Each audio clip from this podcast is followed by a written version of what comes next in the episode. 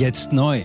Entdecken Sie Epoch TV mit investigativen Dokumentationen und exklusiven Interviews. EpochTV.de Willkommen zum Epoch Times Podcast mit dem Thema Auswirkungen auf Flüchtlingszahlen. Die Wahrheit enthüllen. Experte analysiert die Zweifel am Flüchtlingspull-Faktor. Ein Artikel von Alexander Balasch vom 29. August 2023. Eine Studie ermittelt, dass es keinen Zusammenhang zwischen der Anwesenheit sogenannter Seenotretter und der Anzahl der Menschen in Seenot geben würde. Im Epoch Times Interview klärt Dr. Kai Jäger über eklatante Mängel in der Studie auf. Ende 2022 beschloss der Haushaltsausschuss des Deutschen Bundestages eine millionenschwere Finanzierung der umstrittenen Seenotrettung vor der nordafrikanischen Küste.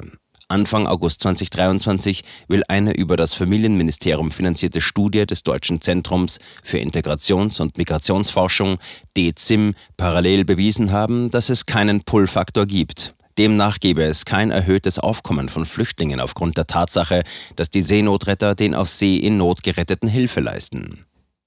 Die Studie wurde in der weltweit angesehenen Fachzeitschrift Scientific Reports veröffentlicht. Nach Erscheinen meldete eine überraschend große Anzahl an Medien das Ergebnis der Studie. Die überwiegende Zahl der Veröffentlichungen stützte sich dabei auf Meldungen von Nachrichtenagenturen wie AFP. Epoch Times sprach mit dem promovierten Ökonom Kai Jäger, der bis zu wenigen Monaten als assoziierter Professor, Senior Lecturer für politische Ökonomie am King's College London tätig war. Dr. Jäger hatte sich die Pull-Faktor-Studie gleich nach Erscheinen genauer angeschaut. Dabei war er verblüfft über Diskrepanzen zwischen dem, was man vorgibt zu finden, und dem, was die Studie letztlich tatsächlich hergibt. Über diese schwerwiegenden Fehler spricht er mit Epoch Times. Epoch Times. Die Bundesregierung finanziert die sogenannte Seenotrettung auf dem Mittelmeer. Parallel will jetzt eine regierungsnahe Studie herausgefunden haben, dass es keinen Pull-Faktor durch Seenotrettung gibt. Wie ist diese Studienfinanzierung aus wissenschaftlicher Sicht zu bewerten? Jäger. Die Wissenschaft selbst würde ich da gar nicht so involviert sehen, dass sie direkt der Regierung zuarbeitet. Beim DEZIM-Institut ist dagegen deutlich klar, dass politische Interessen und Ideologie in großem Maße mitspielen. Bestimmte Ergebnisse wie die, dass es keinen Pull-Faktor durch Seenotrettung gibt, erleichtern es natürlich, weitere Forschungsmittel zu erhalten. Epoch Times. Ist das in den vergangenen Jahren undurchsichtiger geworden? Jäger. Mit einer linken Grundhaltung im Gepäck ist es sicher einfacher. Aber mit der woken Kulturwelle ist es nochmal radikaler geworden, was politisch gewollte Ergebnisse anbelangt. Sei es nun zur Immigration oder zu Geschlechterunterschieden, es besteht ein starker Trend in den Sozialwissenschaften, dass bestimmte Ergebnisse mehr gewünscht sind als andere. Diese woke Ideologie besteht aus dem irrsinnigen Glauben, dass jegliche Ungleichheit auf der Welt mit Diskriminierung erklärt werden kann, wofür dann der heterosexuelle weiße Mann bzw. die europäischen Nationen die Schuld tragen. Das Grundprinzip der Wissenschaft, nämlich die Falsifizierbarkeit, die Fehlbarkeit von wissenschaftlichen Ergebnissen, findet hier keine Anwendung. Im Gegenteil, das Hinterfragen woker Prinzipien ist nicht erwünscht. Epoch Times Ramona Rischke, die Verantwortliche auf Seiten des DEZIM, forderte direkt nach Fertigstellung, den Studienergebnissen müssten politische Konsequenzen folgen. Ist so etwas im Wissenschaftsbetrieb mittlerweile üblich? Jäger. Eigentlich sollte sich die Wissenschaft mit Fakten beschäftigen. Eben deswegen ist eine wissenschaftliche Aussage mehr wert als zum Beispiel eine journalistische, wenn sie sich klar an Fakten hält und aus dem, was politisch sein soll, dem Normativen heraushält. Natürlich haben Wissenschaftler auch alle ihre eigene Meinung, aber mittlerweile ist der Übergang vom Wissenschaftler zum woken Aktivisten bei einigen fließend. Das führt dann zu Stilblüten, dass man bei gewünschten Studienergebnissen die Objektivität und nüchterne Neutralität der Wissenschaft betont, gleichzeitig aber die neuesten woken Quoten für den Wissenschaftsbetrieb befürwortet oder die Wissenschaftler politisch oder persönlich attackiert, die unliebsame Ergebnisse zutage tragen. Epoch Times Sie haben sich diese Pull-Faktor-Studie etwas genauer angeschaut. Wie kamen Sie überhaupt auf die Idee? Jäger. Ich bin über die Vielzahl an Artikeln der Mainstream-Medien aufmerksam geworden, vor allem aus Deutschland, die sofort über diese Studie berichtet haben. Das war ja quasi auf allen Kanälen und es wurde durchweg das gleiche abgedruckt dazu. Mich interessiert das Thema auch und da habe ich mir mal die Studie genauer angeschaut. Epoch Times. Was qualifiziert Sie beruflich dafür? Jäger. Ich habe in Ökonomie promoviert und ich war Senior Lecturer am Londoner King's College für politische Ökonomie, was in etwa einer W2-Professur in Deutschland entspricht. Und ich habe einen Hintergrund in Volkswirtschaft, Politikwissenschaft, aber auch in Statistik. Bei der DECIM-Studie handelt es sich um eine sogenannte Vorhersagestudie. Damit habe ich mich in früheren Arbeiten beschäftigt. Ich habe schon einmal eine renommierte Vorhersagestudie widerlegt und auf Datenprobleme und inkorrekte Daten hingewiesen. Epoch Times. Jetzt haben Sie selbst relativ schnell in den Medien publiziert, dass an dieser Studie etwas krankt. Was war Ihr erster Eindruck? Jäger. Zunächst fällt in der ersten Grafik auf, dass die versuchten Überquerungen in den Blütezeiten der Seenotrettung stark zunehmen, was ja eigentlich der These der Studie widerspricht. Dann wird die Sterblichkeitsrate für 2019 viel höher angezeigt als in den Blütezeiten der Seenotrettung.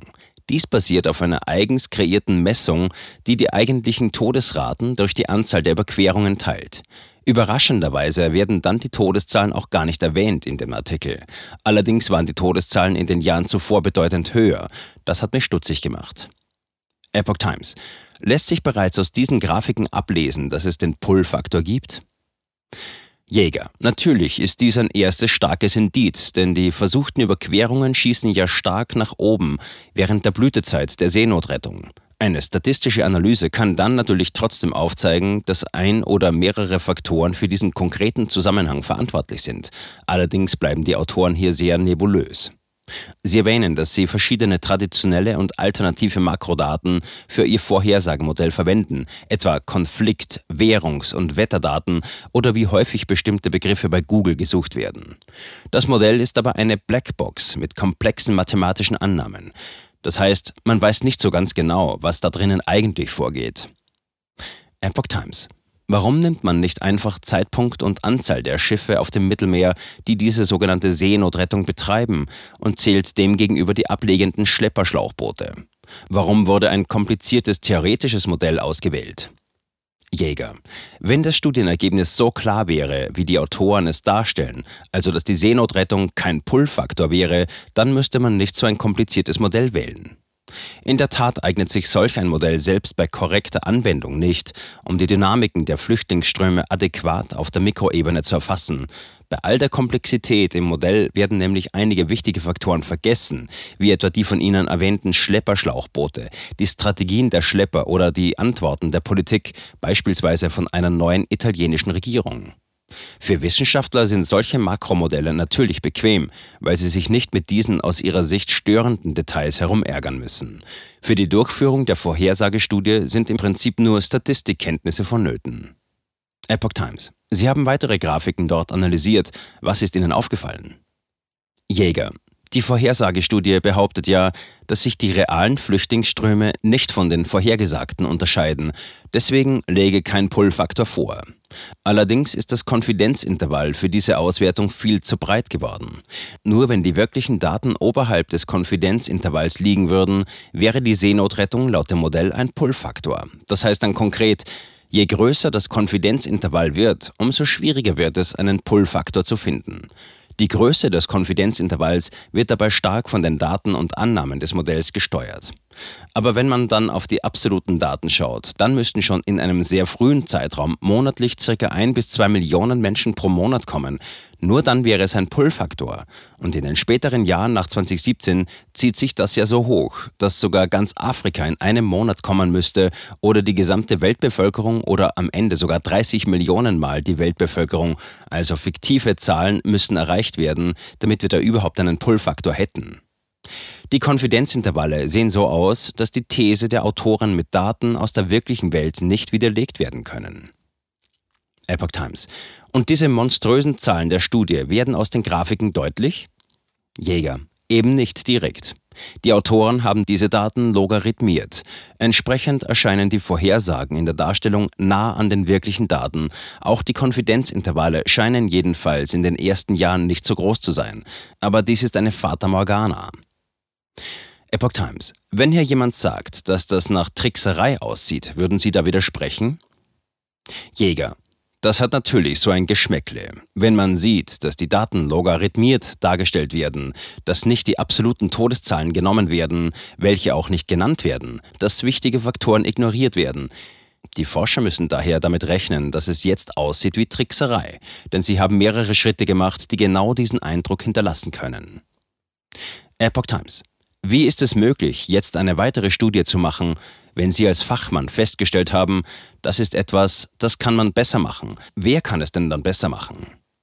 Jäger. Die Daten sind ja nicht offengelegt. Es ist normalerweise Standard in der Wissenschaft, die Daten offen zu legen. Und mit den offengelegten Daten könnte man eine eigene Studie relativ schnell machen. Das machen Wissenschaftler auch, um bestehende Artikel zu kritisieren. Das wäre möglich. In diesem Fall müsste man die Daten selbst zusammenstellen. Das wäre auch potenziell möglich, da die Datenquellen genannt wurden. Mit dem Datensammeln und Auswerten hat man dann natürlich mindestens ein paar Wochen oder Monate zu tun. Aber dies sollte ja kein Problem für ein Institut oder eine Stiftung mit den geeigneten Mitteln sein. Für den einzelnen Wissenschaftler stellt sich dabei natürlich die Frage, wie hilfreich eine solche Gegenstudie für die eigene Karriere in der Wissenschaft ist. Epoch Times. Epoch Times hat die relevanten Studienmacher angeschrieben, die sich mit ihrer Kritik auseinandersetzen. Es gab bisher in keinem Fall eine Antwort, auch telefonisch ist niemand erreichbar.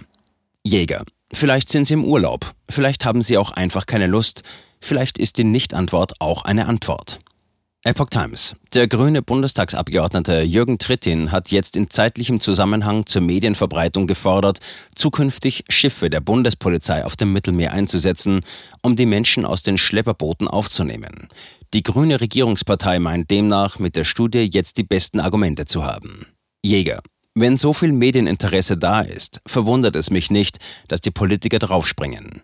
Es gibt ja auch Politiker, die das ständig fordern. Ich würde solchen Politikern empfehlen, sich mal näher mit dem australischen Fall zu beschäftigen, wo eine deutlich restriktivere Flüchtlingspolitik dazu geführt hat, dass sowohl die riskanten Überquerungen als auch die Todeszahlen radikal nach unten gegangen sind. Epoch Times. Danke fürs Gespräch. Kai Jäger ist promovierter Ökonom und war bis Frühjahr 2023 assoziierter Professor, Senior Lecturer für politische Ökonomie am King's College London. Jetzt neu. Entdecken Sie Epoch TV mit investigativen Dokumentationen und exklusiven Interviews. Noch heute kostenfrei anmelden und völlig unverbindlich testen. Sehen Sie jetzt gratis den weltweit ersten Dokumentarfilm zur ESG-Bewegung Der Schattenstaat. Wer hat die Kontrolle? Eine originale Epoch Times Produktion. Besuchen Sie uns auf epochtv.de. Politiker machen Gesetze, CEOs machen Gewinne. Doch das ändert sich jetzt alles. Die Zukunft passiert nicht einfach so. Die Zukunft wird von uns gestaltet, durch eine mächtige Gemeinschaft wie Sie hier in diesem Raum. Wir haben die Mittel, um den Zustand der Welt zu verbessern. Es gibt eine wachsende Bewegung, die Unternehmen, Regierungen und globale Institutionen zusammenbringen will. Ihr Ziel ist es, sich mit Themen wie Klimawandel, Rassismus, Ungleichheit und Waffenkontrolle zu befassen. Diese Bewegung nennt sich ESG. Wie funktioniert sie? Und wie wird sie unser Leben verändern? Bändigen wir die Wall Street nach unserem Willen? Oder sind wir diejenigen, die manipuliert werden? Man muss Verhalten erzwingen. Und bei BlackRock erzwingen wir Verhalten.